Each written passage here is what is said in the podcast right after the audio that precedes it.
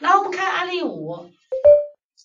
案例五：孙某一岁男孩第一胎混合喂养，于五天前出现不吃饭了、不食、呕吐，第二天发热，第二天发热，体温三十八度，社区卫生中心诊为发热原因待查，找不着原因嘛，找不着原因，给予了个退烧药，这个烧退了又起来了，然后给他输液静脉补液，而烧还不退，你看他温度其实不高。因为他先是五天前是不想吃饭呕吐，第二天发烧三十八度，就是找不着原因，找不着原因呢，然后呢就是不停的烧，你看不停的烧，然后给补液还是不能退。那么他的外在表现是面色萎黄、烦躁不安、呕恶，应该念恶吧，呕不食，不想吃，嘴巴还臭得很，口气还酸腐，发热不止，腹你摸起腹胀满还不让按，这个腹部啊。你看按之和不按之不一样，按之巨按和喜按是不一样的。那一般喜按肚子是软的，如果巨按，它一般肚子都胀的。大便三天没有拉，舌边尖红，舌边舌尖都红，苔黄腻，脉滑数，滑数的脉一般是什么呀？一定是湿腻，这体内有湿有腻了。血常规检查一切都好。你看这小孩发烧这么多天。等于是五天前开始不吃嘛，等于发烧了四天了。然后呢，你看吃药呀、打针呀、退烧药啊，为什么没有效果？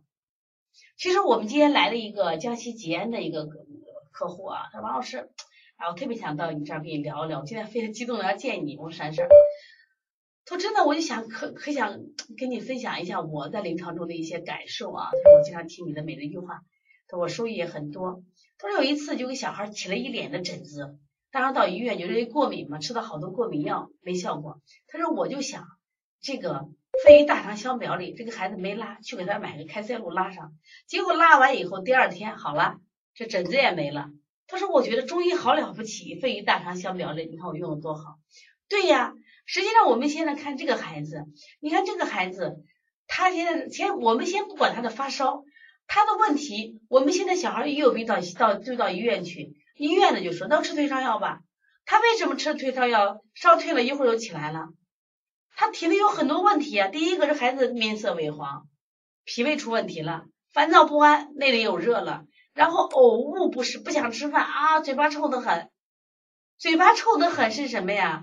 体内有东西的嘛，腹胀满，按肢还痛啊，三天未大便，体内又有湿又有积滞。你看我们很多人说到了吗？体内。是不是湿也有，积滞也有？你看华硕体内湿气也很重，所以他会腹胀，腹胀胀气。所以这个小孩要解决的根本问题是啥？你看有的人说消食导致清热通便，湿热积滞，是不是？大家基本上思路我觉得都基本对了。那我们看看你们跟大师的思路一样不一样？看看啊，如果你跟大师的思路一样的话，我觉得掌声送给自己，我们就很了不起了。因为郑启忠老师在河南很有名，很有名的一个老师，他当时是儿科主任啊，很有名。如果你能把他的案例能做这么好的话，我觉得你跟他齐名了啊。所以说，其实每一个案例，我们都像这些大师一样，我们就这么用心去诊断，知道吧？在推之前用心去思考，我想，那我们帮助的孩子会更多。来，你看，那么郑老师诊断为积滞，积滞就是我们说的食积食嘛，乳食积滞瘀而化热。他用的方法是啥？消积化滞，通腑泻热。你用的是推六腑、清胃经、清大肠、摩腹、下推挤、捏脊，是不是？下推七节骨。他用的是小承气汤、合保和丸加减。孩子们当然喜欢推六腑、清胃经呀，但是呢，其实我们的郑老师呀，他可能不会小儿推拿，但他用的是中药。那我们当我们两个，他用的是中药，我们用的推拿方法，但是干什么呀？就是这个理是一样的，知道吧？啊，不谋而合。机制化热在临床儿童临床中最常见了。如果不病原因的话，见热即头发汗要退烧，或者苦寒要清热，就会导致汗多伤精。所以说，我不太建议大家用美林。你急着用美林，你用开塞露啊，先让他拉一下嘛。现在孩子都吃的多，结果用美林出汗太多了，对孩子其实有伤精，会引起二次发烧的。或者是吃太多的苦寒药干什么？乏味，不但热不能治，反而引起其他的辩证。因为小孩身体弱，容易传变疾病嘛。那么用承气汤有讲究，一旦一拉药就停，不能拉太多。就跟我们给大家说的七珍丹和肥儿丸，家长都特别喜欢用。呀，用完再拉一次，一次就好。只要他一通，他如果不拉用第二次，如果一拉就不能再用了，因为都泻药。对孩子伤阴的啊，伤阳的，所以你看这个承气汤一般大便一通就不能用了啊。积滞发热以消食导滞为先，不必乱用清热药，因为热有积生，积消而热自消，明白不？所以说小承气汤，小承气汤是主治阳明腑实症，大便不通呀，浑身热，有时说沾雨胡说胡言乱语。脘腹胀满是不是大便酸臭？保和丸主要是调什么呀？腹胀、调积食的，这两个要结合是让他拉呢。